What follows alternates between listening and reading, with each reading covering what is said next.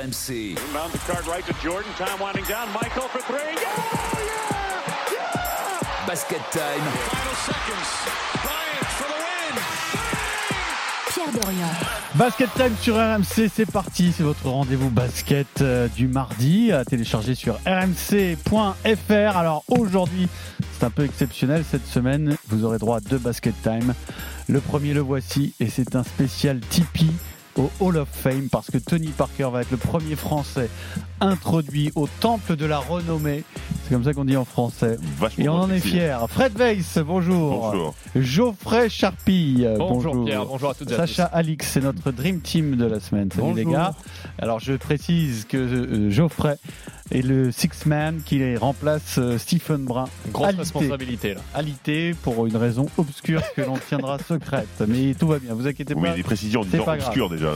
Nous allons faire un spécial Tipeee au Hall of Fame et il y aura donc un bonus track, un deuxième basket time euh, spécial final de l'Eurocoupe entre Lasvel et Galatasaray. Alexia Chartereau est notre invité. Vous téléchargez ce deuxième podcast sur rmc.fr, bien entendu.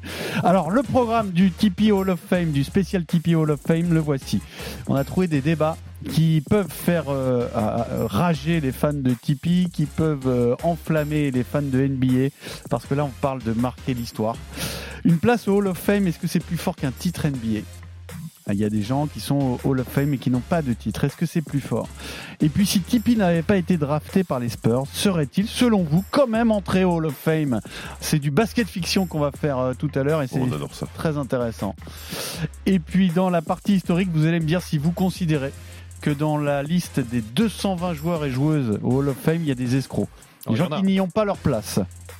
Tu dis qu'il y en a. Moi, t'es dur. Il y en a. Bah il y en Plus que Ah d'autres, bah, mais il y en a. Bien Pourquoi on m'a sûr. avec les deux là qui sont des, des T'inquiète haters pas. Pour te faire What rager, tout simplement. T'inquiète pas, je vais te soutenir. Tu sais, il y a un, un vrai décalage de génération. Oui, je pense. Les jeunes n'ont aucun respect pour les anciens.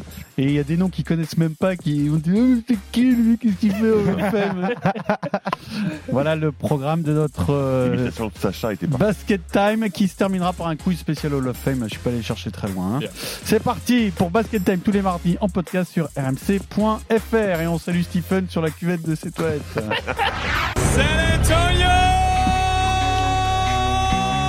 Number nine, Tony Parker! Big game tonight, big game. Jumper, Tony Parker, good! Parker Beautiful. does it again. Tony Parker putting on a show here in the Lone Star State. It's Parker, good!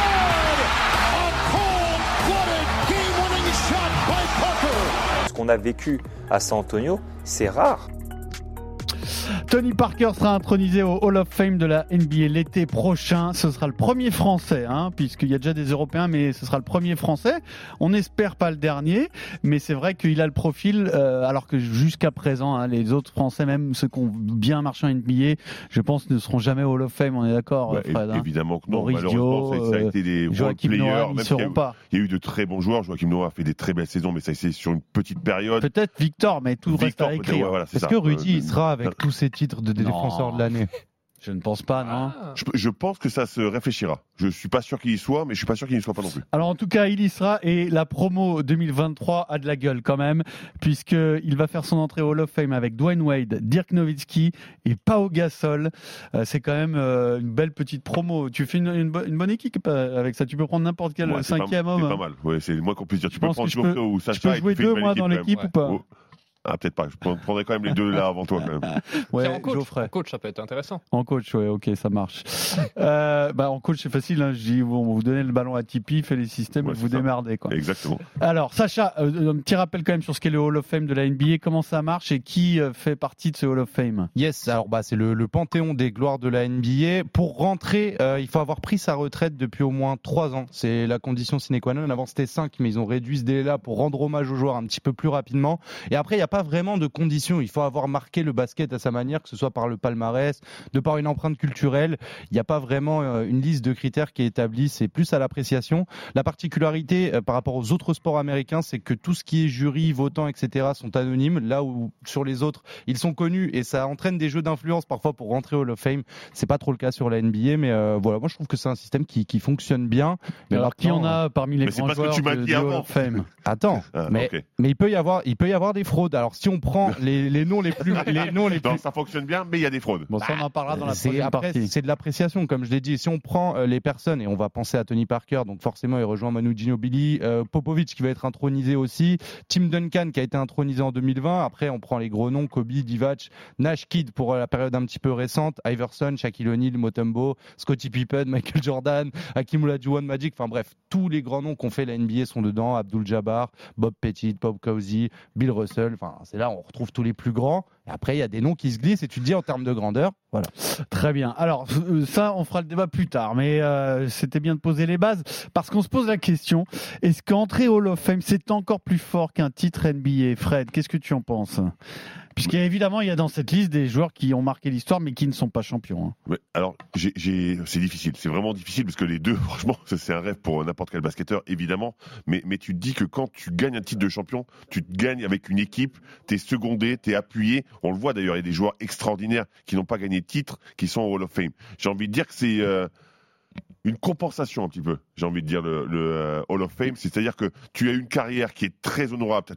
Tu as marqué ton sport, quelle que soit la manière, euh, comme l'expliquait Sacha, et en même temps bah, t'as pas eu de titre parce que bah, t'es peut-être tombé dans la période Jordan, t'es peut-être tombé dans les mauvaises périodes, mais malgré tout, t'es quand même un joueur extraordinaire. C'est un bon point quoi. Bah, je trouve que bah, c'est une, C'est une image. très belle compensation en tous les cas. Mais c'est moins fort qu'un titre, c'est ce que je comprends dans ton argumentaire quand même, euh, Fred. Honnêtement, je pense qu'un champion, il, veut, il préfère gagner Bien des sûr. titres que être honoré euh, à titre personnel. Mais c'est quand même un vrai accomplissement et c'est quand même très très fort de, de rentrer dans, dans ce panthéon. Sacha, tu es d'accord? Euh, ouais, moi, je suis d'accord, c'est une compensation. Typiquement, c'est pour euh, remémorer des noms qui ne seront pas remémorés parce qu'ils n'ont pas été champions. Euh, comme on l'a dit, et je pense que Fred l'a très bien résumé, en fait, quand tu as joué à NBA, soit tu es tombé sur Jordan, soit tu es tombé sur Kobe, soit tu es tombé sur LeBron, soit tu es tombé sur les Warriors. Il n'y a pas eu tant de champions différents que ça, ça. finalement, ou d'équipes, ce qui fait qu'il y a plein de joueurs qui vont passer dans l'ombre. Tu prends tous euh, les gros joueurs des années 2000, bah, tu retiendras que Kobe quasiment, parce qu'il les a tous giflés, il a pris tous les titres quasiment qui passaient. Donc euh, effectivement, c'est pour se remémorer ces noms. Euh, tu peux penser à des Timac, des choses comme ça, qui sont des très grands joueurs individuels et euh, qui ont jamais Des Chris, collectivement. des Chris Weber, par exemple, qui sont des très bons joueurs. On va la différence, c'est que la reconnaissance du milieu, elle, elle peut aller au-delà d'un titre NBA. C'est c'est- c'est ça la question. C'est-à-dire que quand, Mais en fait, euh, tu peux être un très bon joueur. On- quand on- tu t'appelles euh, Charles Barkley Voilà, ça, ou quand tu t'appelles Karl Malone, joueur qui a marqué l'histoire de la NBA à sa manière, sauf que bah, encore, pas au mauvais quoi que moment. Malone a fini par avoir son titre euh, finalement, non C'est ça? Karl Malone, non, il, Non. Je, je crois pas parce Il qu'il est allé joué aussi aux Lakers ou pas? il est allé un Lakers, il a joué aussi. Il Donc, il a Oui, jamais eu de titre, mais, tu te dis, Ça fait partie de ces très grands joueurs qui n'ont pas eu de. ils marquent l'histoire. Ils marquent l'histoire de la NBA à leur manière et, et ça aurait été dommage de ne pas les récompenser et c'est normal qu'on pense à eux. Euh, euh, Geoffrey, est-ce que c'est question, plus fort qu'un titre NBA ou pas? La question, c'était exactement ça. Et pour moi, non, c'est pas plus fort qu'un qu'un titre NBA parce que, par définition, le basket, c'est un sport collectif. Et moi, les émotions, je les ai en regardant les Spurs, en regardant d'autres équipes jouer, en regardant les Bleus qui sont champions d'Europe en 2013, que ce soit les, euh, que ce soit les Spurs quand ils sont champions. Euh, voilà, pour moi, c'est pas aussi fort qu'une place au Hall of Fame. Euh, Sacha l'a dit, il faut avoir marqué l'histoire euh, du basket de par sa personnalité, de par son palmarès ou, euh, ou autre chose. Alors certes, Tony, il est quatre fois champion NBA, il a totalement sa place au, au Hall of Fame, mais pour moi, il m'a plus fait vibrer euh, en gagnant avec les Spurs que de par sa nouvelle place au, au- au- au panthéon du basket. C'est vraiment Moi, très je rejoins personnel. pas ça. Je te rejoins pas. Pourquoi? Enfin, moi, ça me fait énormément. Alors, ça me fait autant vibrer l'un que l'autre. Premier français euh, champion NBA, c'est magnifique, c'est formidable, tout le monde kiffe. Sauf que français qui rentre au Hall of Fame, qui aurait pu Non, mais j'ai pas, ça mini- j'ai pas minimisé la performance. Non, non, mais est ce que je veux dire, c'est que pour un, un basketteur français, enfin pour moi en tous les cas, je ne vais pas, je vais pas inclure tous les basketteurs français, mais c'est incroyable, c'est génial, c'est quelque chose d'inespéré. On pouvait pas s'attendre un jour qu'il y ait un basketteur français Oui, mais je, Fame. je suis pas sûr que Tony, quand il est drafté en 28e euh, po- position de la draft, le jour de sa draft, il se dit Je rêve un jour d'être au Hall of Non. Fame. Il- non, il dit je, vais, veux un, marquer l'histoire. Le rêve numéro 1, et ben, il a Eh ben, marqué l'histoire de son l'histoire. sport. Il, il- il le marque grâce au titre, mais grâce aussi au Hall of Fame, pour moi. Ça, En fait, Ouais, mais non, mais l'équipe marque l'histoire. Tony, enfin moi, pour moi, Tony marque moins l'histoire que l'équipe des Spurs. En fait, c'est c'est aussi Mais ça la. c'est aussi. c'est la subtilité, c'est que au mais final, qui, être- marque- qui fait l'équipe des Spurs? Non mais être trois, hein. être champion la. NBA, être champion NBA, il y a plein de il y a plein de joueurs qui ne sont pas des joueurs exceptionnels qui sont champions NBA. On est d'accord. Tous ceux qui ont été des role players dans des équipes Oui, mais un. MVP de finale, c'est quelqu'un qui a marqué l'histoire de son club sur les titres. Forcément. alors ce MVP des finales là, on peut en parler oui, mais 8 si tu, ans. tu minimises tout aussi, Sacha, C'est pas question de minimiser, on est sur une série de finales qui se gifle en 4-0. Enfin, tu sais très bien qu'il n'y a pas match que les mecs, que les Spurs vont gagner. C'est limite à la courte paille à qui veut prendre le MVP. Ouais, mais Tim si l'équipe Duncan n'a joue plus bien, rien à si prouver. l'équipe joue- en fait, Bah, si l'équipe joue regarde les bien, feuilles de stats, tu verras qu'il n'y a aucun doute sur qui est MVP des finales. Bah oui, mais parce qu'il y en a un qui a décidé de jouer plus que les autres, qui a, qui a décidé d'enfoncer le recrutés, finalement. Bah parce que non mais parce que oh, est-ce que les Spurs étaient en difficulté face à cette équipe de Cleveland pour prendre le titre? Mais pourquoi ils sont pas en difficulté? Peut-être parce que Tony aussi jouait bah très parce bien. que Tony met que 60 Mais- points par match. Mais parce qu'ils Bah sont au-dessus de ouf en fait parce que Cleveland Mais c'est une équipe au-dessus de... ouf parce que Tony aussi fait une performance. Mais parce euh, que LeBron est tout lui seul aussi en face. Oui, mais il me semble qu'on en a parlé la semaine dernière. C'était Pierre qui prenait l'exemple à l'époque du Tipeee Show. Tony, toi, t'as dit à l'époque, un, jour, Greg Popovich les a réunis dans le vestiaire et Cette il a dit je vais donner les responsabilités à Cette Tony. saison-là, Popovic a pris la décision que l'option numéro 1 serait Tipeee. Ça se termine par un titre, un 4-0 en finale et un- un- une récompense de MVP des finales. Bon, je vois pas trop ce qu'il y a à on peut- contester Je suis d'accord. sur le fait qu'il a été l'homme de la saison 2007 en fait, euh, Tony Parker. Ouais. Une saison, c'est pas quatre matchs de finale. Déjà mettre un 4-0 en finale, c'est exceptionnel. Exactement. Déjà, première chose. Enchaîner Et- 4 victoires et- sur une et équipe, ensuite, quelle il y a qu'elle pas soit, de c'est très hasard. difficile. hein. C'est-à-dire qu'il n'y a pas de hasard. Il n'est pas arrivé là par hasard. On a dit tiens bon, pff, y a, on a personne à qui le donner, on va lui donner à lui. Non, Non, il y avait pas de doute, C'est un MVP débat, qui est le même que celui d'André Iguodala, alors on est d'accord. mais pas du tout. Qu'est-ce que tu Ah bon Ouais, Pourquoi? Parce, qu'il était le joueur majeur dès De le début la de saison, il franchise. Dès dominante. le début de saison, on a expliqué que c'était lui le leader de l'équipe et que Popovic voulait que ce soit lui. Et Bon, jusqu'au bout, il contre, Par contre, là, on est en train de faire le mauvais débat. hein. Donc, on va revenir à. Parce que là, on est en train de faire le deuxième débat. Donc, euh, on va revenir à notre question initiale. Est-ce qu'un titre NBA, c'est plus fort qu'entrer au Hall of Fame? Moi, ce que je comprends de tes arguments, euh, Fred, c'est qu'en en fin de compte, il y a la compétition. Ça, c'est une chose et c'est évidemment l'essentiel pour tout le monde. Bien sûr. Mais le fait d'entrer au Hall of Fame pour un joueur comme Tipeee, c'est-à-dire un joueur qui n'est absolument pas programmé pour ça, bon, euh, puisque tu le dis toi-même, un Français au Hall of Fame, c'est complètement dingue. Ça a une dimension qui est, euh, comment dire, en dehors de la de la compétition en elle-même. C'est-à-dire que c'est Ça va plus loin. ça va plus loin. Oui, ça va plus loin, bien sûr. c'est-à-dire qu'on se dit, waouh, ce joueur-là, il est hors norme, il a quelque chose en plus. Alors après, est-ce que ça vaut plus qu'un titre ou pas? Je ne sais pas, mais c'est à considérer. C'est-à-dire que peut-être que entrer au Hall of Fame, c'est encore plus fort pour un non-américain, finalement. Mais je pense que oui, mais après, avec Sacha, on a eu cette conversation. Lui, il pense que c'est plus simple quand on n'est Ah, pas américain. c'est possible. Il y a que 23 membres hein, du Hall of Fame qui sont, euh, qui sont non américains. Qui sont pas nés aux États-Unis. C'est pas ouais. beaucoup qui Mm. sont euh, qui sont pas nés aux États-Unis. Donc euh, effectivement, la récompense pour un non-américain d'être, euh, de rentrer au Hall of Fame, elle est exceptionnelle. Il mérite totalement son titre. De là à ce que ce soit plus fort euh, qu'un titre NBA, moi je le pense pas. En fait, ça dépend. Un titre Ça dépend NBA, qui. joueur de l'ombre, ça sert pas à grand chose, mais un joueur majeur qui a été important, c'est, je pense que c'est au- plus important. Malgré moi. tout, tu vois, pour un mec qui n'est pas champion, je pense qu'entrer au Hall of Fame, c'est génial. Mais qu'il est, je pense qu'ils tous, ils échangent leur place au Hall of Fame contre une bague. Ah ben évidemment. Bien évidemment. Évidemment. Bon, donc ça règle un peu la question mais quand mais même. c'est, hein. c'est pour ça. Oh, c'est, c'est une compensation quelque part pour Mhm. ces joueurs-là. C'est une récompense. Bah, c'est pour pas qu'ils soient oubliés, je pense vraiment, Oui, c'est parce qu'ils seront pas dans les livres d'histoire parce qu'il n'y a pas de titre, il n'y a pas de MVP Voilà, de finale, après, etc. après, attention, je pense qu'aux États-Unis, ils n'ont pas le même regard que nous. Je pense pas qu'aux États-Unis, tu puisses dire c'est une compensation, c'est pour pas être oublié. Non, je pense que c'est parce que ils considèrent que Allen Iverson, que Carmelo Anthony, ou je sais même pas s'il y est déjà d'ailleurs. Ben non, il doit pas y être Euh, parce qu'il joue encore. Euh, mais que c'est, mais il y sera sans aucun Il doute. sera Que ces mecs-là ont marqué l'histoire et finalement, peu importe le- leur palmarès. Moi, je crois que les, les Américains réfléchissent pas du tout comme nous sur Même ces- Dwight Howard, hein, sur ces Oui, mais moi je te parle du positionnement du joueur. Le Oui, joueur, oui. quand il reçoit ça, pour lui, c'est une. Il est très content, mais c'est une forme de compensation de sa carrière en disant j'ai quand même marqué mon sport Je malgré le fait que je n'ai pas de titre. Je Je pense. suis pas sûr. Ça dépend des joueurs. Je pense que le terme compensation, comme tu dis, il, correspond bien à l'image qu'on a, nous, de ce genre de choses, mais je pense que ça n'a rien à voir avec ce que ça représente aux États-Unis. Je pense, hein. Aux Non. États-Unis, la place de Tony, on en parlait avec Sacha un petit peu hier, elle est un petit peu remise en cause euh, cette entrée Au Hall of Fame. Fame, alors qu'en France absolument pas. Bah parce que des, spécialistes, des médias qui trouvent que cette place est un peu usurpée. Alors certes, il a gagné ses quatre titres, mais voilà, il fait pas l'unanimité lors de cette entrée au, Hall of Fame. Moi, je peux comprendre. Je pense que le regard américain, euh, après, nous, on le voit avec nos yeux de français. Donc, forcément, c'est quelque chose. Tu l'as dit, Fred. Pour un français, pour toi, t'es français, c'est un joueur français, c'est un truc de ouf. Pour un américain, c'est un joueur de basket. Comme les autres entre guillemets, limite même moins fort parce que tu as le prisme américain qui te fait dire que l'Europe c'est un peu en dessous.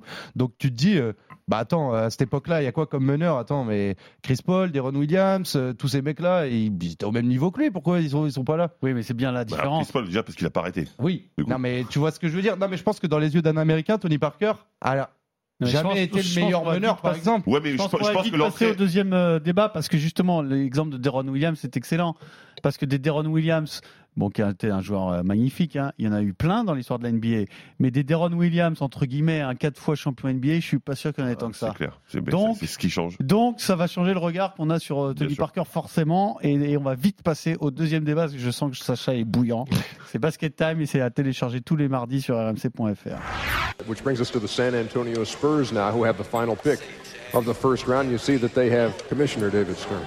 With the 28th pick in the 2001 draft, the San Antonio Spurs select Tony Parker of Racing Club Paris, France. So Tony Parker shakes the hand of Commissioner David Stern as the final first round pick of the draft. I just said I'm very happy to play for San Antonio Spurs. Thanks think it's a good team for me. And I want to say thanks to my family, my father, and everybody who works for me. Il était déjà prêt pour la NBA, c'est un ça. bon Ah oui. bien, Bien bien Et jeune à américain. Et bravo.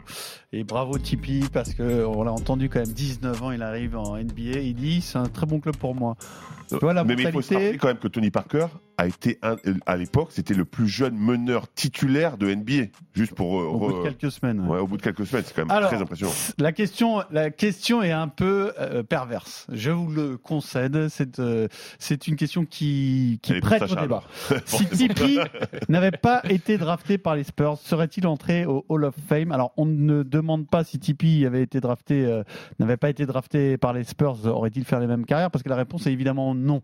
En mieux ou en moins bien, on ne sait pas, mais l'intérêt n'est pas de, de se poser cette question-là. Mais aurait-il été aussi performant Aurait-il été aussi influent? Est-ce que les Spurs ont fait Tipeee ou est-ce que Tipeee a fait les Spurs? C'est c'est tout, de tout ça dont on va débattre.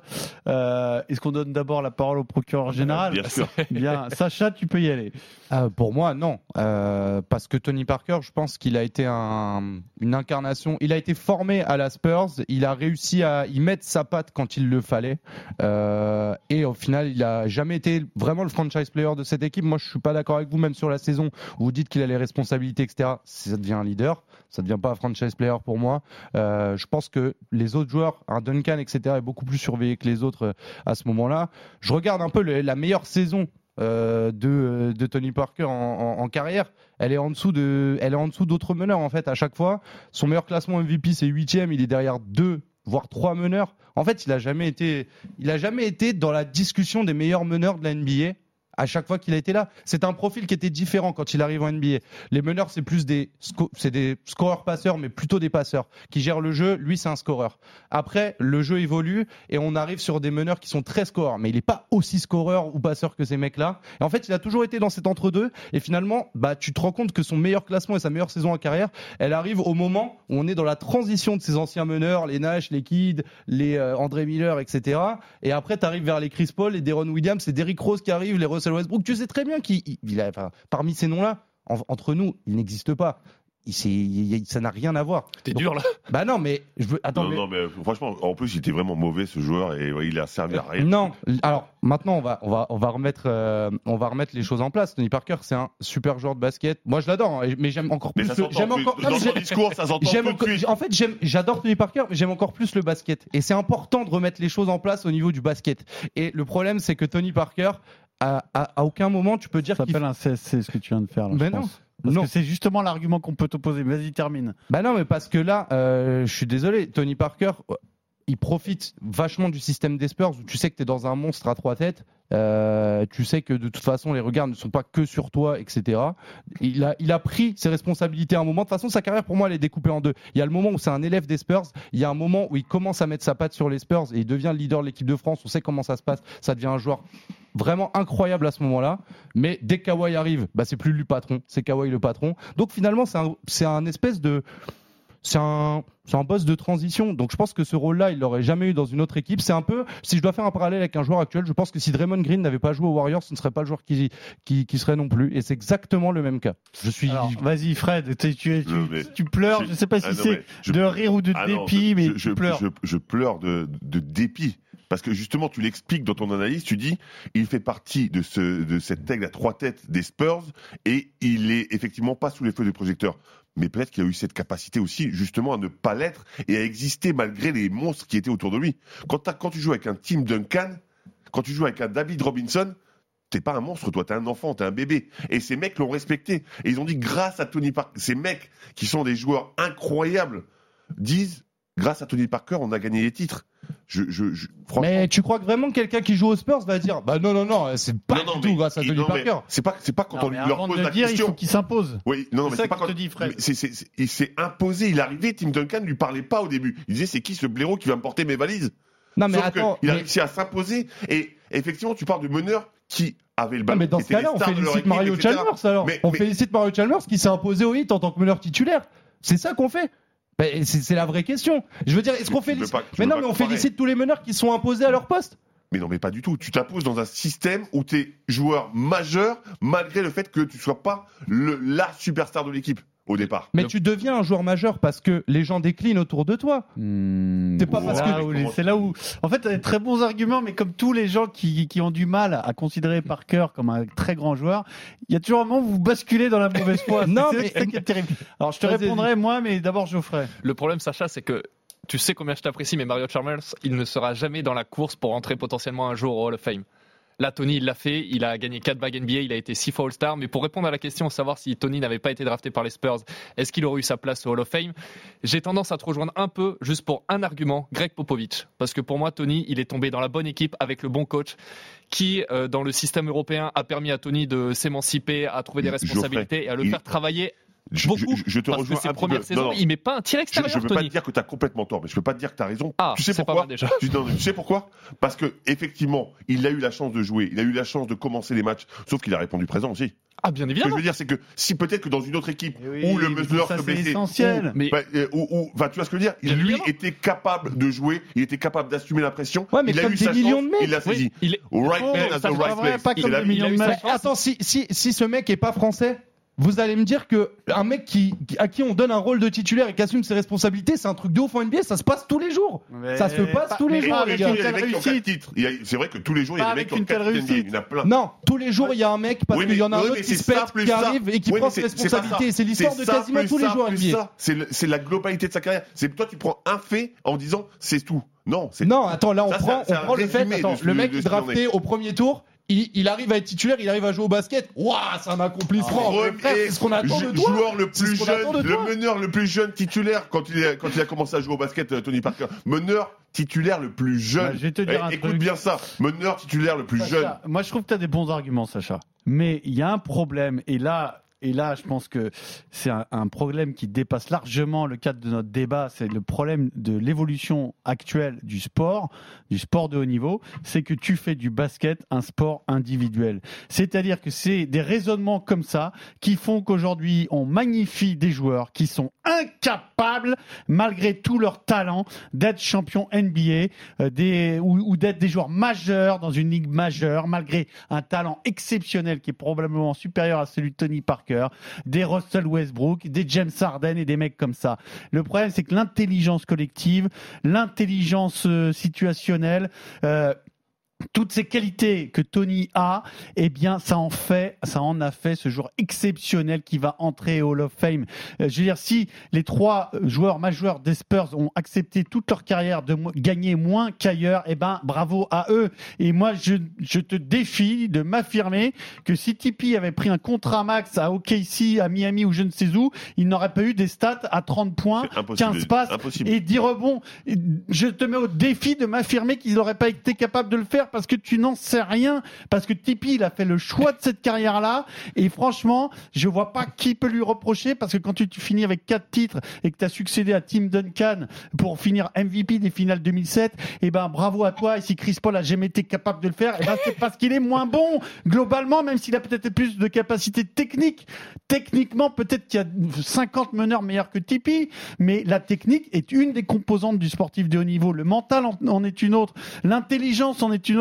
Le sens collectif en est une autre. Et c'est pour ça qu'aujourd'hui il est, c'est pour toutes ces raisons-là qu'aujourd'hui il est, il est euh, euh, sanctifié par les Américains et qui va entrer au Hall of Fame. Et ça, vous, et ça, c'est à force de ne voir que les capacités individuelles que le sport collectif part en couille et que la Ligue des Champions devient une ligue qui est ingérable parce qu'on veut en- maintenant en faire carrément une ligue fermée parce qu'il n'y a plus que le fric et les, et les, et- les performances individuelles qui comptent. Mais- les mais- Américains savent, gérer ça. Non, donc, Ils savent quelque gérer chose de ouf. la- euh, de, de magnifier les capacités individuelles d'un mec tout en faisant un business incroyable et contrôlé.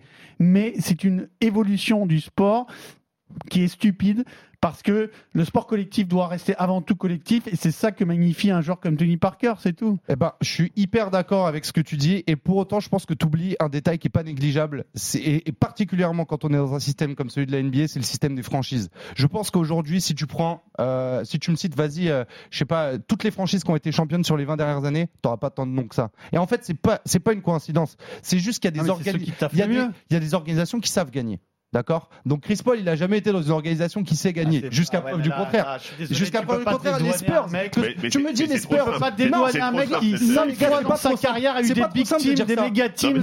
mais c'est. Non, ben mais pas du tout en fait. Mais Mais, pas du tout, c'est un mais constat. C'est un constat que c'est un travail d'équipe qui se fait sur le terrain mais qui se fait sur le terrain et qui se fait aussi dans la gestion de ton équipe. Des je pense il a réussi à se mettre dans le puzzle, finir le puzzle et être la pièce ah ouais, parfaite. mais tu penses que si tu joues pas aux Spurs, tu penses que si tu joues pas aux Mais- Spurs, ça devient à l'esprit automatiquement Ben, de dire je vais réduire mon salaire parce que Eh j'ai ben- envie d'être d'avoir un titre. Tu penses que automatiquement t'as un coach qui s'appelle Greg Popovich qui va te, il l'a qui va donner les parle- clés. Déjà te pas de la même chose là. Tu parles d'un- mec qui serait plus fort que Tipeee. Qui te prouve que Tipeee, s'il était parti de là, il aurait eu une- pas une autre façon de penser, vu ses qualités, vu qu'il a affiché. Est-ce qu'il aurait pas été à, été à 30 points de moyenne? Ok, Mais mais, qui me prouve que Mais- Chris Paul aux Spurs il prend pas six titres? Personne. Eh oui, non, non, non, non, non, non, Oui, mais parce là, que le problème, c'est que Tipeee, s'il avait eu ce logiciel-là, au bout de 5 ans, il aurait dit aux Spurs, allez vous faire foutre, Mais moi, on je vais en aller sait à New. York, Ben non, prendre on en sait 45 rien, millions Pierre. par On- saison. On peut pas dire ça. Mais bien on sûr peut pas que dire ça. Mais non. Mais bien je veux dire, que les. Spurs, c'est une, des meilleures organisations de l'NBA. Je veux dire, c'est une histoire. Ça s'appelle une dynastie. Ouais, c'est un non, nom. mais là, si ça s'appelle une dynastie, c'est que les mecs, fait- ça fait des années qu'ils savent je vois pas en quoi tomber dans une bonne franchise euh, ne limite le mérite d'un mec. En fait, c'est ça, c'est un ça limite raisonnement à pas le l'envers. mérite. Mais, tu peux- dont tu l'exprimes. Mais tu peux pas occulter le, rôle de l'organisation en fait. Oui, mais ça Pourquoi il y a des joueurs incroyables qui gagnent Oui, mais ça, jamais ça n'enlève pas de qualité au mec. Ça veut pas dire qu'il est pas incroyable. C'est juste qu'il il a réussi. Or, C'est encore plus fort à s'adapter. Peut-être qu'il a eu un peu de chance, soit. Mais je vois pas en quoi. Mais attendez les gars, vous êtes en train de me dire ça comme si Chris demain je vais voir un Américain, je lui dis Eh, quel joueur européen t'a marqué dans ta vie en NBA Je vous jure, personne me dit Tony Parker, Bon, Dirk. Nowitzki, Pau Gasol, tous ces mecs-là ils vont venir avant lui. Le troisième, ce serait qui Bah ce sera lui, mais ce Eh sera ben le troisième. Mais chacun ce sera le troisième, comme ce sera le cinquième à chaque fois qu'on parlait des meneurs de son époque, comme ce sera, à chaque- bah oui, comme ce sera le huitième au classement du MVP sur Mais- sa mais meilleure mec- Mais- saison mais en le fait- carrière. Oui, mais tu vois, être dans une bonne franchise, ça minimise ses exploits aussi. Parce que tout le monde pense comme toi en disant, bah, de toute façon, il était bien entouré, c'est une bonne franchise, tout se passe bien. Donc ça minimise ses exploits. Sauf que ça n'empêche pas que le mec a- est extraordinaire.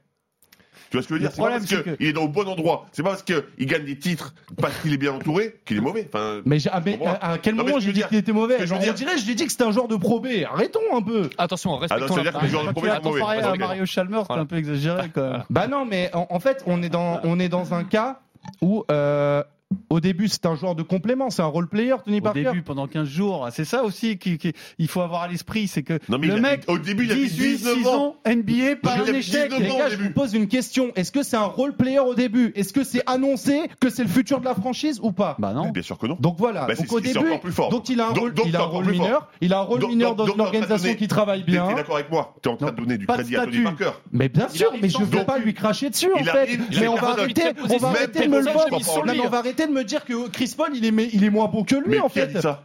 Ben, on vient de le dire il y a deux secondes. Non, non, on n'a pas Paul, dit le ça. problème On a dit Chris ça Paul, qu'il- il a si tu pas réussi à gagner un titre et de ce Si fait, bah, il- pour moi, Non, il, moi, je sais pas, en un fait.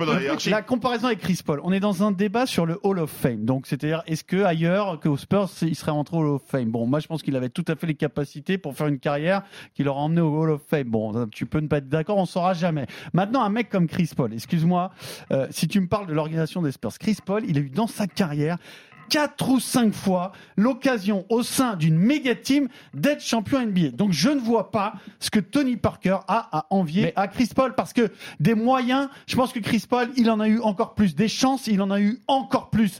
Parce que quand tu es champion avec, euh, avec Bruce Bowen, avec euh, Stephen Jackson ou je sais pas qui, c'est des super joueurs. C'est des super joueurs. Mais c'est, je veux dire, le casting des, des équipes de Chris Paul a absolument rien à envier à ces joueurs-là. Donc il y a un moment où Tony Parker a du mérite et où ces Spurs ont du mérite et qu'il faut reconnaître ça et dire que il n'y a pas, en fait, il n'y a aucun bémol à mettre à la carrière de Tony Parker. Il y a, je n'en vois aucun. 18 ans, il est parfait de A à Z. Bon, euh, peut-être que la fin à Charlotte enfin, est bah, naze, Charlotte, ouais, peut-être, mais c'est vraiment, c'est vraiment minime, quoi. C'est Ah vraiment mineur, quoi. On reprend la question. Donc pour vous, Tony Parker, il se fait pas drafter aux Spurs. Donc son coach, c'est pas Greg Popovich. Donc pour vous, il est titulaire à 19 ans aussi. C'est-à-dire. Ça veut dire que s'il est pas drafté aux Spurs, pour vous Mais non, direct, mais, euh, il mais, mais ça en peut-être un fait- peu plus de temps. Mais, mais c'est mais ça, mais ça, Mais en fait, c'est là où le rôle de l'organisation. Mais c'est là où l'organisation c'est hyper forcément, important. Sacha. Là, on parle de Chris Paul. Mais Chris Paul, il, a joué aux. Rockets et aux Clippers. Il est Oui, impossible mais de déterminer. au début, c'est un débat science-fiction.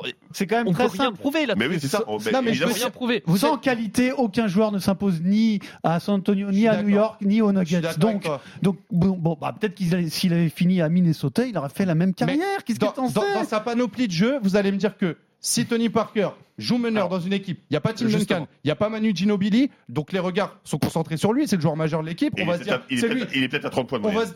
on va se dire, c'est lui qu'il faut à défendre. 30 points de moyenne. Et il est peut-être à 10 points de moyenne aussi. Justement. Mais oui, mais c'est pour ça que c'est de la fiction, on peut pas savoir. Sauf que vu ses qualités intrinsèques, il met 15 points de moyenne. et moi, je peux te dire qu'il défend personne en plus. Moi, je peux te dire que les mecs, ils vont attaquer fort sur lui parce qu'ils savent que défensivement, c'est peut-être un des meneurs là dans tous ceux qu'on a cités qui en défense étaient des parmi les plus nuls. Il Au faut le dire. Ah, parce qu'à la fin, ça devient un gros Au début, j'ai défenseur. pas dit que pas, ça devient mais, un gros défenseur, mais par contre, je suis totalement d'accord avec toi. Dans ses premières saisons, défensivement, c'est très compliqué. Mais son shoot, il est cata au Oui, début, même lui, il dit. a fait En fait, tu nous donnes des- arguments. Il a progressé, Bon, il a réussi à élever son Mais il niveau. a progressé Ah. parce que les Spurs ont cru en lui et parce que les Spurs sont une bonne organisation, là où les autres l'auraient coupé et renvoyé en Pas France forcément. immédiatement. pas, Pas forcément. Mais par contre, aujourd'hui, techniquement, tu étais en train de parler de la technique de, de Tipeee. Aujourd'hui, Tony Parker, il faut pas oublier qu'il fait 1m88. Aujourd'hui, tous les mecs de la ligue, ils font ce fameux tear drop, ce fameux drop shot. Pour moi, c'est lui qui l'a euh, démocratisé en NBA parce qu'il prenait un écran type Duncan euh, en tête de raquette, qu'il était trop petit pour aller finir sur la gueule des babards.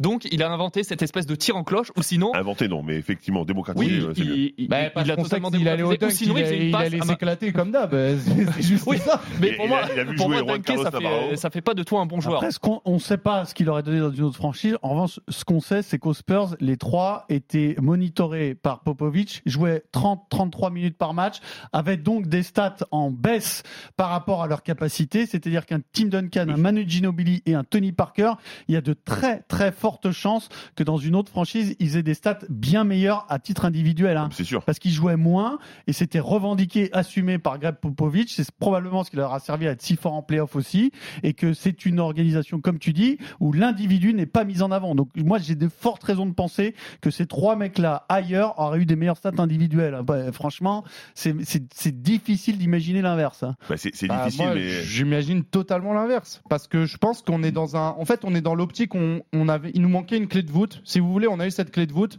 Maintenant, est-ce que c'était le franchise player, cette clé de voûte? Non. Mais cette clé de voûte dans une autre construction, elle, elle rentre pas, en fait. Alors on va s'arrêter là pour le deuxième débat et on continue sur l'intronisation de Tony Parker au Hall of Fame. Vous allez me dire si dans la liste des 220 joueurs et joueuses, il y a des choses qui vous dérangent. The Naismith Memorial Basketball Hall of Fame in Springfield, Massachusetts is the ultimate destination for the game's greatest talents. However, it forced a lot of scrutiny over the years, and to be honest, most of it sounds well deserved. You may be wondering why. Among many reasons, one is that there was a lot of undeserving players in the Hall of Fame. For today's video, we have gathered a list of some of the worst Hall of Famers in the history of the NBA. Alors, y a-t-il euh, ce que tu as appelé une fraude tout à l'heure, Sacha, dans la liste du Hall of Fame? La liste est très longue. Alors, c'est vrai, et c'est ça qui est beau aussi, c'est que les joueurs des années 50, 60, pour, pour certains, on les connaît pas nous, mais s'ils ont été euh, choisis, c'est parce qu'à l'époque, ils étaient très importants et ont marqué euh, leur, leur franchise et, et la NBA. Euh, maintenant, peut-être que dans une époque plus récente, il y a des joueurs que vous considérez comme n'ayant pas leur place euh, au Hall of Fame. Est-ce qu'il y en a un, Fred? Oui, il y en a forcément, parce que je vous ai demandé. Bah, tu nous as terrain. demandé et, et j'étais très fâché de cette euh, Question. question. parce que me dire qu'il y a des fraudes dans ce, Non, qui est la crème de la crème. péjoratif. Ouais, voilà, c'est ça. Ça, m'a un peu que- choqué. que Je- n'ont pas leur Je ne suis pas Sacha et donc ça m'a beaucoup énervé. Euh, donc, donc j'ai réfléchi, j'ai cherché pendant une heure pour te dire la vérité et finalement je me suis rabattu sur Yao Ming. Alors, ça, ah non, mais c'est- On, on rappelle que la semaine dernière, tu l'as encensé. Non, non, mais, mais c'est pour ça que j'ai dit, je me suis rabattu. C'est, alors, c'est assez simple. Donc, il a été drafté premier par Houston. Il fait, il est huit fois All-Star. Alors, on sait un petit peu pourquoi il était All-Star et pourquoi il était titulaire du All-Star Game. parce que le vote Comme des Chinois, le vote avait des Chinois avait pesé très très lourd dans, dans ça. Et il, euh, il a été deux fois dans la troisième meilleure équipe NBA, d'accord? Mhm. Sauf qu'il n'a joué que 486 matchs. Mhm. Et c'est sur ça que moi j'ai envie de dire que c'est pas assez. Il passe une seule fois un tour de playoff. Il joue 486 matchs, donc très peu de temps, et ça sur cette saison. 19 points, 9 rebonds de moyenne, donc des belles stats, Oui. mais pas non plus des stats fantastiques sur aussi peu de temps, sur aussi peu de matchs. Et moi, ce qui m'a choqué surtout, c'est quand j'ai regardé sur Wikipédia euh, son palmarès, champion de Chine en 2002 avec les Shanghai Sharks. Et c'était tout. Pas mal. Et je C'est me pas suis mal, dit, hein. Et je me suis dit, ça faisait un petit peu peu quand même En pour. même temps, euh, les Rockets sont. mais voilà, c'est ça, ils ont pas passé, ils ont passé ont une échoué. seule fois un, un- un tour de playoff. Donc voilà, le nombre de matchs m'a permis de déterminer que franchement, Il a resté c'était 9 un ans en peu, NBA, mais il a disputé que 8 saisons parce qu'il y en a une qui, euh, où il est à l'infirmerie toute la saison. Exactement. Ce qui fait une moyenne à peu près de 50 matchs par Exactement. saison sur Donc, 80. Donc ça, ça, ça- Ouais. c'est peu. Il n'a pas vraiment pesé Mais sur le truc. joueur- Mais chaque fois qu'il était, qu'il jouait, il était bon. Mais Sauf joueur que voilà, qui avait un vrai impact sur un vrai impact, un vrai joueur de basket qui courait pour un grand. Et à l'époque, c'était plutôt très rare. Mais, mais je- voilà, c'est le nombre de matchs qui me fait dire que c'est quand même très, très Oui, peu. et manque d'impact sur global sur les résultats et les saisons. Quoi. T'as joué Exactement. contre lui, non? J'ai joué ouais, aux Jeux Olympiques. Ah, Alors, c'est impressionnant. Il est très grand, il est très, il était, enfin, il était très Très grand, il était très mobile surtout. Alors, Sacha, qui as-tu choisi dans cette longue liste de joueurs? Euh, moi, j'ai pris Paul Pierce. Pourquoi vous qui a rigolez bénéficié de l'organisation des Boston Celtics, Bah, bien entendu, pour, euh, pour être champion. Eh bah oui. Euh, Vas-y. Paul Pierce. Donc Paul Pierce, c'est un titre euh, avec les Celtics de Boston, un MVP des finales. Ouah, quel joueur incroyable avec Fernando Et c'est à peu près tout en vrai de vrai. C'est le problème, c'est ça, c'est qu'en fait Paul Pierce, c'est un joueur qui a passé quasiment toute sa vie euh, chez les Celtics de Boston. Il est drafté en 98, il va les quitter en 2013. Euh, il se retrouve en fait en lieutenant un petit peu d'Antoine Walker pendant un long moment et puis ensuite il prend les responsabilités shoot. De toute façon, c'est une équipe qui joue rien concrètement, ils sont nuls. Il prend tous les ballons, il shoot. Il a quand même cette combativité qui fait qu'il est très apprécié des Celtics, mais finalement en fait, ça reste un joueur qui a pris le titre parce que Garnett et Ray Allen sont arrivés avec lui. Sinon, individuellement, bah, c'était juste un mec qui, comme tu le disais, individuellement faisait des stats, faisait des stats, faisait des stats. Ce qui fait qu'aujourd'hui, il est Hall of Fame parce qu'il a tellement fait de stats tout seul qui servent à rien. C'est qu'à un moment donné, il, a, il est rentré, je crois, 35e meilleur Mais score. vous avez un problème, Paul comme c'est toi ou Mais non, Parce que mais- là, tu l'as désingué pour. Mais attends, mais Paul Pierce à l'époque, il fait face à des mecs, c'est des Carter, c'est des McGrady, c'est des Kobe, etc. Enfin, il est en dessous de tous ces mecs-là, à mes yeux. hein. Après, ce qui joue pour lui, c'est qu'il est hyper clutch et qu'en playoff, il fait des choses intéressantes et qu'il défend souvent sur les meilleurs joueurs adverses. Pour moi, le meilleur joueur des Celtics à cette époque-là, c'est Kevin Garnett, je l'ai déjà dit. Euh, il a remontré son côté clutch avec les Wizards. Euh, on s'en rappelle en playoff, c'était contre Atlanta d'ailleurs, où ça a été très très chaud. Euh, et puis après, il disparaît un peu chez les Clippers. Et on voit à la fin de carrière de Paul Pierce que c'est pas un joueur qui a été finalement si marquant par la NBA. Quand il prend sa retraite, quand c'est sa dernière saison, tout le monde s'en bat les steaks. Draymond Green est le premier à le dire. Il dit c'est pas de, de la dance, t'es pas D-Wade, t'es pas je sais pas qui. Tout le monde s'en fout de toi. Et je pense que c'est une réalité. S'il avait pas eu ce titre Mais c'est vrai que Draymond Green, il dit que des vérités en plus, t'as raison. Non, mais vraiment. Non, c'est- bien de citer je Draymond Green parce que de Draymond. Je ne suis pas fan de Draymond Green. Il a pris, il a pris son tarif tout à l'heure, mais je trouve que Paul Pierce, c'est très généreux pour lui parce qu'il a jamais fait une All NBA First Team. Euh, c'est un mec qui a fait quelques All Star. Enfin, voilà, c'est un très bon joueur. C'est un joueur de calibre All Star. Pour moi, c'est pas un Hall of Famer. Ouais, mais je pense qu'encore une fois, tu es trop dans la, la, ma- la manie. Comment on dit ça? Comment on dit ça? Tu es trop dans la, la personnalisation du sport collectif. C'est-à-dire qu'un mec qui passe euh, 15 ans dans la même franchise à 20 points de moyenne, que tu considères comme un tocard parce que cette franchise-là, dans cette période-là, n'est pas, ne joue pas les premiers rôles, moi ça me dérange. Mais, mais bon, c'est. Enfin, Pourquoi le- est-il entre Hall of Fame? Parce que cette équipe de Boston a marqué les esprits. Ray Allen, Paul Pierce, Kevin. Garnett, ils ont fait un truc qui, qui semble qui semble être euh, euh, de l'ordre du cheat code, mais qui ne l'est pas en vérité, puisque personne n'y arrive jamais de ra- rassembler trois, trois méga stars et d'être champion. Finalement, ça arrive pas si souvent que ça. Et cette équipe-là, ben, elle a fait ce que ce dont rêvent tous les managers impatients de, de NBA. Ben, eux, ils ont réussi, et, et je pense qu'il a eu quand même une énorme part dans la réussite de cette équipe, quand même, euh, Paul Pierce. Je pense que C'est pour ça. Troisième il entre- Celtics a marqué 20 000 points dans, le- dans la même franchise aussi. hein. dans, dans la franchise, Une franchise dans l'une des deux franchises Je, les je vous invite à regarder le nombre de joueurs qui sont restés longtemps aux Celtics. Vous allez voir que c'est pas anodin en fait. Après, est-ce qu'il n'a pas eu cette place aussi au Hall of Fame parce qu'il avait de l'impact offensivement, il était capable de mettre des points, mais aussi défensivement, comme tu l'as dit. La plupart du temps, c'était lui qui prenait le franchise player adverse. Euh, les mecs que tu as cités comme T-Mac ou comme Vince Carter, offensivement, c'était monstrueux. Défensivement, bon, c'était c'était pas cata, mais ils avaient jamais le leadership en défense. Est-ce que c'est pas ça aussi qui Mais a... Sacha, il respecte pas les défenseurs, c'est ça le Mais problème. c'est pas vrai. Mais c'est Mais Mais tu attendez. ne respectes que les vous- scoreurs. vous Voilà, un défenseur 20 d'élite. Sacha, Le ils mec, ont c'est points de moyenne Allen d'un et coup. 20 points de moyenne sur euh, plus de 1300 matchs hein, quand Eh, même. Gars, on- ah, juste, je vous reprécise, il défend sur des bons joueurs, mais il y a Tony Allen dans son équipe à ce moment-là aussi. Donc la défense, c'est pas que lui qui l'a Oui, mais fait. c'est hein. un sport collectif, c'est ça que. Non mais je veux. Bah ouais, même. mais attendez, euh, je veux dire, il- tous les noms qu'on a cités, on sait très bien qu'ils sont meilleurs, les amis. Il faut, faut arrêter à un moment donné. Et je veux dire, les Celtics, Bon, il est resté très longtemps. Paul Pierce. Et les Celtics, pas, je pense aussi que c'est une franchise majeure et que ce titre-là, les gens ils voulaient le voir. C'était un, duel contre les Lakers, c'est mémorable. Et je pense que ça joue aussi à rentrer au Hall of Fame Bah, parce qu'il y a un côté historique comme Non, tu bah, l'as bien dit. sûr, c'est une, c'est une, c'est- alors ça, ça a été Mais très court. Expliqué en plus. Ça a été très court, mais ils ont marqué l'histoire de, de ces années-là. C'est une Paul réalité. Pierce, il, il marque les, les ouais, c'est Celtics qui marque ces années-là. Oui, mais c'était le capitaine de l'équipe, c'était la figure emblématique. Euh, Jojo, Geoffrey, qui est euh, la- le joueur que tu as sorti de la liste Alors moi j'ai bien égrené les, noms du, euh, du Hall of Fame, mais j'ai pas dû remonter très très Fred. loin euh, pour trouver un nom. C'est en 2021, un certain Chris Weber, voilà, a été intronisé au Hall of Fame. Alors j'ai un immense respect d'abord, commençons par la carrière de Chris. Mais Weber. Mais- assume, fais comme. Oui, Ouais, euh, alors, moi, moi, fais Sacha, comme Sacha. il- il est- c'est un Il- hater, mais il l'assume. Immense carrière, mais pour moi, que fait Chris Weber au Hall of Fame? Je n'en ai absolument aucune idée. Euh, pour celles et ceux qui ne s'en souviennent pas, c'était un petit intérieur mobile avec des mains en or, 2m06, 111 kg. Donc voilà, petit intérieur vraiment tronique et capable de faire jouer ses coéquipiers à la Nikola Jokic. Là, je me suis repassé des vidéos de lui. C'est quand même assez impressionnant. Euh, il est né à Détroit, il est passé par les Wolverines de Michigan. Il a été choisi en premier choix de la draft Mais en oui. 93 par Orlando. Il a été échangé dans la foulée aux Warriors contre un certain Penny Hardaway. Et on peut se dire que si, échange, si cet échange n'avait pas eu lieu, on aurait pu avoir une association Weber-O'Neill. Et là, dans ce cas-là, peut-être que la place de Chris Weber au Hall of Fame, pour moi, elle aurait été légitime.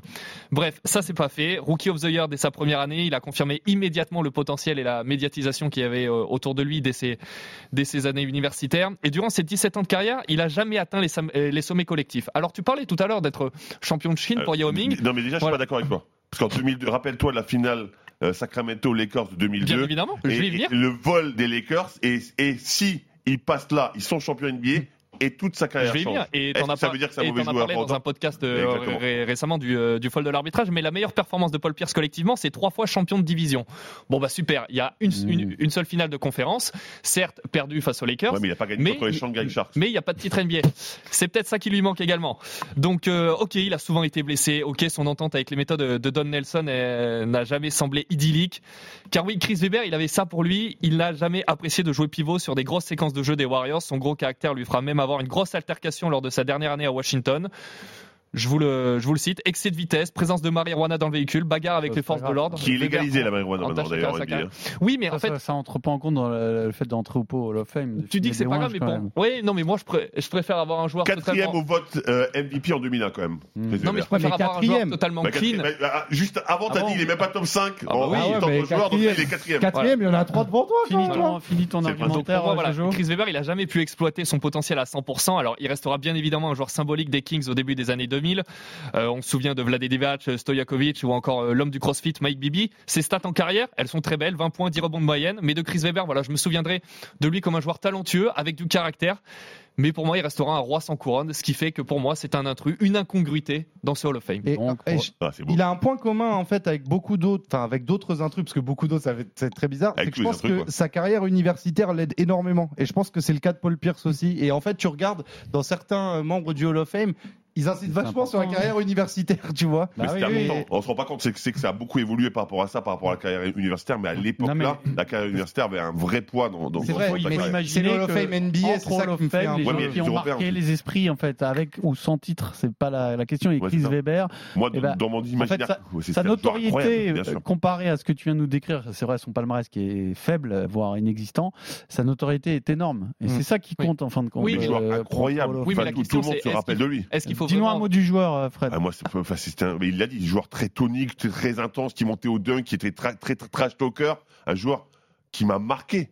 Donc, euh, moi, ça me choque pas du tout qu'il soit au Hall of Fame, vraiment. Bon, bah, s'il t'a marqué, dans ce cas-là, ça. euh, Non, mais je veux dire, ça, les- ça les joueurs- dit au les- début. les pour joueurs de- au Hall of Fame, il faut avoir marqué la NBA. Exactement. Moi, par je pense son qu'il a marqué la NBA. de par son jeu, moi, il m'a, moi, pour moi, il a je, pas je pense marqué qu'il y a des joueurs actuels qui parlent de Chris Webber encore. Vraiment. Ok. Et je, je t'avoue, j'ai eu la même réaction que toi, Fred, quand j'ai euh, entendu le nom qui nous a sorti du chapeau. Je, je- je suis tombé de ma chaise. Ouais, ouais, c'est vrai. Parce que c'est vrai qu'il n'a pas de titre, qu'il n'a pas même pas euh, marqué euh, vraiment des finales, etc. Mais, mais tout le monde se souvient de Chris C'est ça. Weber quand même. Bon, ses qualités Bien, athlétiques. Allez vous départager dans un quiz spécial Hall of Fame. C'est parti.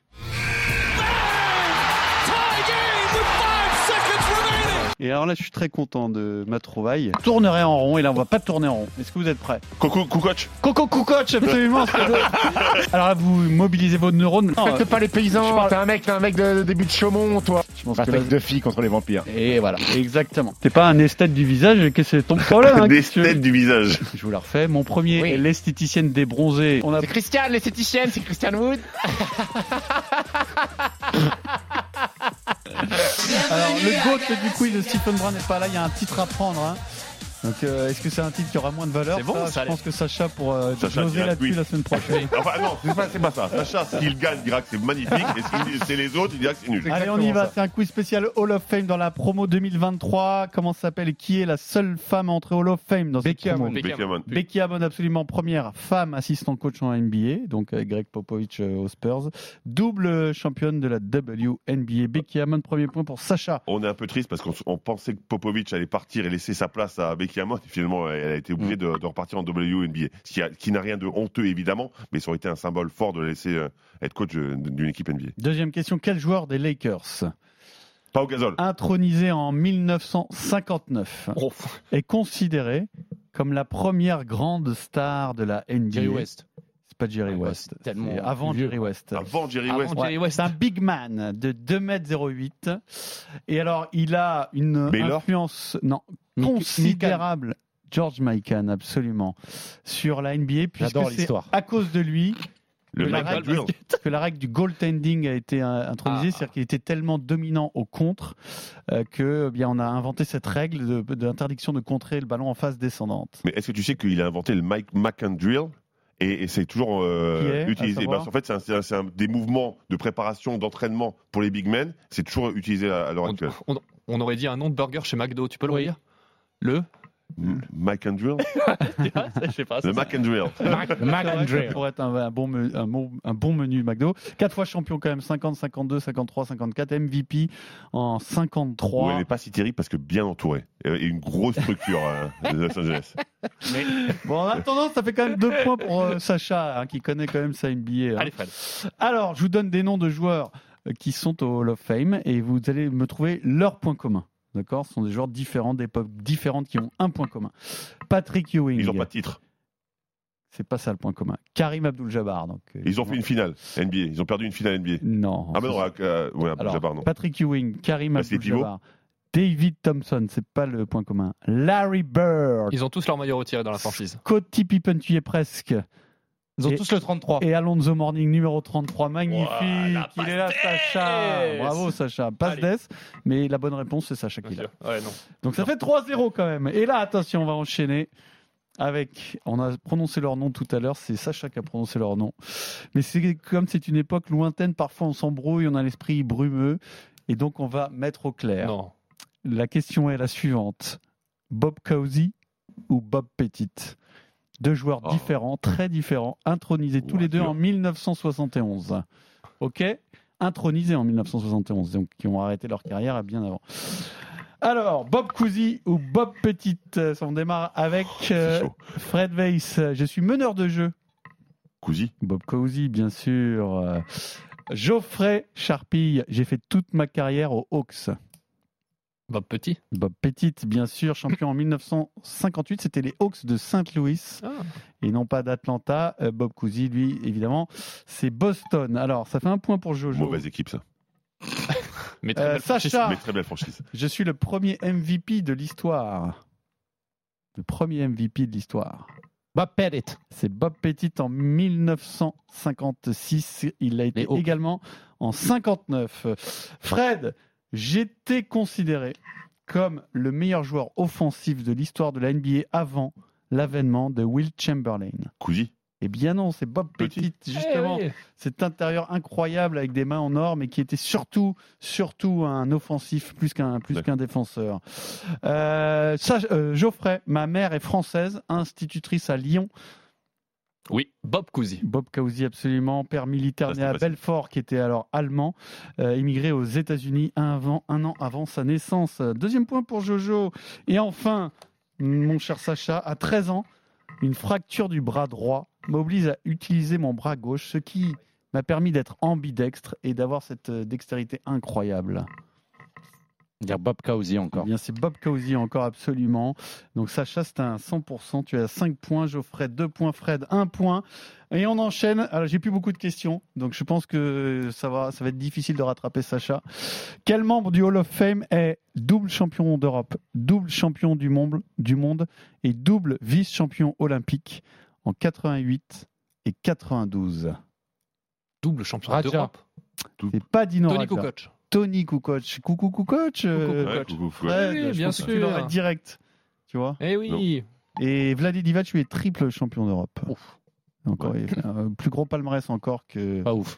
que Tony. Ouais, il, a, il a failli être choisi, d'ailleurs, par Sacha. On va terminer pour l'honneur avec une charade. D'accord Yes. Parce que c'est Sacha qui remportera ce quiz sans le GOAT. Donc c'est le titre de Baby goat. 99, quoi. Ouais, c'est ça. c'est la bulle. c'est la bulle. Mon premier recouvre le matelas. Mon second est très détendu. Drazen Petrovic. Mon troisième est un pivot français qui a joué à Pau, Seattle, le Thunder, Ah, les Nuggets. Petro. Petro. Et mon quatrième est un médicament contre le rhume. Drazen Petrovic, Le bravo, intronisé Hall of Fame en 2007. Sif, merci. Sacha, tu remportes ce quiz. Je vous rappelle qu'il y a un épisode bonus avec Alexia Chartero à l'occasion de la finale de l'Eurocoupe féminine entre Lasvel et Galatasaray à la semaine prochaine. Ciao. RMC Basket Time.